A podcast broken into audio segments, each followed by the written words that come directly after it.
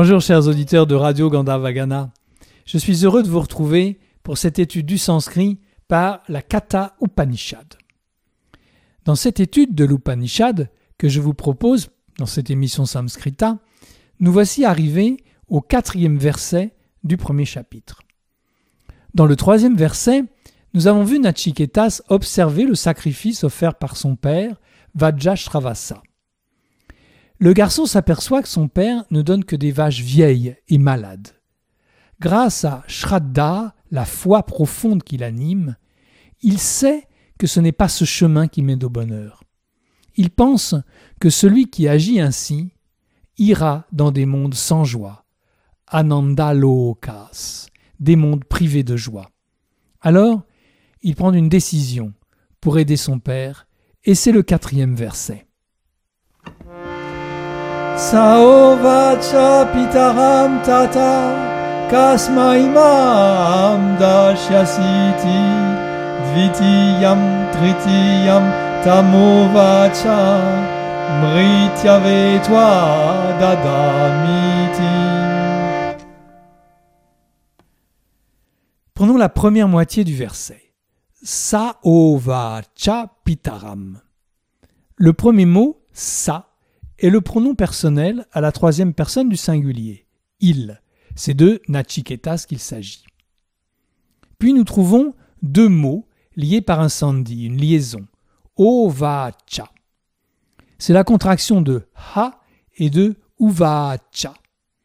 La voyelle a de ha et le ou de uvacha ont fusionné pour former la diphtongue o. Ha plus uvacha devient hovacha. Ha, avec l'aspiration initiale, ha est un adverbe qui signifie alors. Et uvacha est la troisième personne du singulier du parfait du verbe vach, parler, dire. Le parfait est un temps du passé, qu'on traduit en français par le passé simple. Il dit, il parla. Souvenez-vous de Samskrita l'année dernière. Nous avons souvent rencontré ce verbe uvacha dans la Bhagavad Gita, avec ces deux expressions qui reviennent tout au long du poème. Arjuna uvacha et Sri Bhagavan uvacha, qui signifient respectivement Arjuna dit et le Seigneur béni dit. Ici, le sujet de uvacha est le pronom sa, donc nachiketas. Le mot suivant est pitaram c'est l'accusatif du nom pitri, le père. Il est à l'accusatif complément d'objet direct du verbe uvacha, ce qui donne il parla son père. La construction est différente entre le français et le sanskrit. En français, bien sûr, on va dire il dit à son père. De même, on ajoute en français l'adjectif possessif son, qui est omis en sanskrit. En sanskrit, le père se dit pitri, la mère se dit matri, qui se déclinent respectivement pita et mata au nominatif. Cette racine a donné en grec pater et mater, en latin pater et mater également, en anglais father, mother, et en français père et mère. Au passage, je vous signale une particularité du sanskrit. Quand on utilise le mot pitri au duel, pitarao, littéralement les deux pères, cela signifie les parents, le père et la mère. Et au pluriel, pitaras, littéralement les pères, cela signifie les ancêtres. Revenons à notre texte. Saovacha pitaram. Alors, il dit à son père. Et voici ce qu'il dit. Tata kasmai mam dashyasiti. Tata est un mot védique au vocatif, terme affectueux pour dire père, papa. Kasmai est le pronom interrogatif kas au datif, au masculin singulier. Le datif indique la destination, et sous forme d'interrogation, kasmai se traduit par à qui. Prenons le verbe.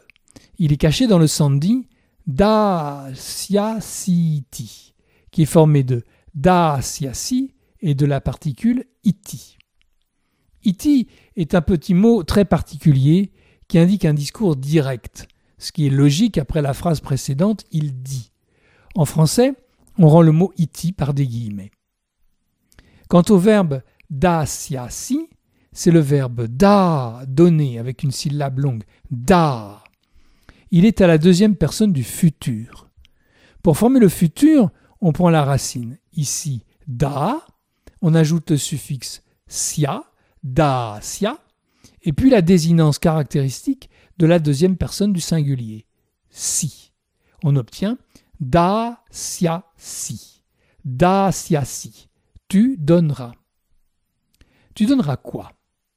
Mam, accusatif du pronom personnel aham, je, donc moi. Et voilà cette phrase entre guillemets À qui me donneras-tu? Reprenons ce premier verset, ce premier vers du verset. Saovacha pitaram tata kasmai mam da syasiti. Ha alors Sauvacha il dit Pitaram à son père, Tata père, Kasmai à qui, Dasyasi donneras-tu, Mam moi, iti guillemets. Alors il dit à son père, Père, à qui me donneras-tu? Cette demande de la part de Nachiketa, c'est logique, après sa constatation que son père se trompe en donnant des vaches à bout de souffle, au lieu de donner ce qu'il a de plus précieux, ce qui est le sens du sacrifice appelé Vishvajit, l'offrande de tous ses biens pour obtenir le ciel. Et pour éviter à son père d'aller dans les mondes sans joie, comme l'a exprimé le troisième verset, alors il propose à son père qu'il donne son fils lui-même, car en Inde, le fils est bien ce qu'un père a de plus précieux. Mais son père ne l'entend pas. Avant de passer à la suite, je vous donne de nouveau le verset en sanskrit.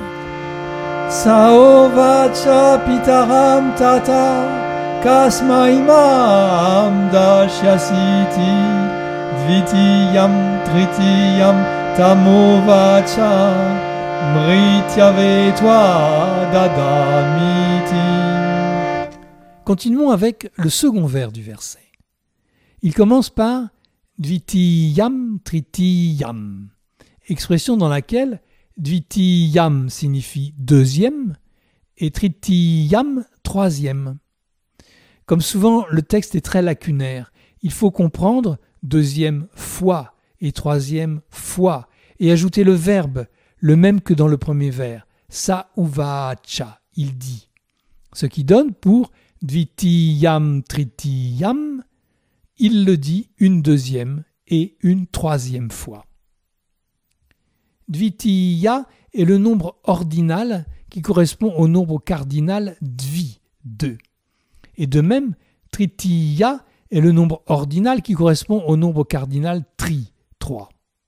En sanskrit, on compte eka, 1, dvi, 2, tri, 3, chatur, 4, pancha, 5 etc. Par exemple, on dit Ekadanta pour parler de Ganesha qui n'a qu'une dent, qu'une défense. Ekadanta, une dent. Ou bien Dvipad qui a deux pieds, un bipède.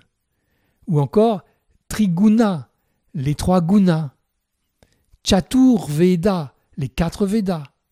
Panchakosha, les cinq enveloppes du soi, etc. On pourrait continuer. Après cette excursion arithmétique, je reviens au texte. Tam uvacha. Pardon. Tam ha uvacha. Nous retrouvons la même forme qu'au premier vers, mais le pronom a changé. C'est tam.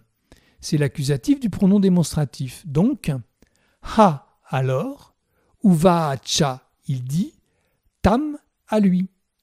Alors il lui dit. C'est-à-dire, alors son père dit à Nachiketas. Et voici la fin du verset. Mrityave toi dada miti. Vous reconnaissez la particule iti à la fin, les guillemets, indiquant que c'est bien la réponse en langage parlé que Vajasravasa fait à son fils.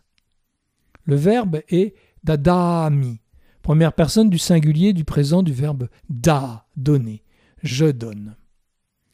toi est une forme simplifiée de toam, accusatif du pronom personnel, deuxième personne du singulier. Donc, toi. Je donne, toi. Je te donne.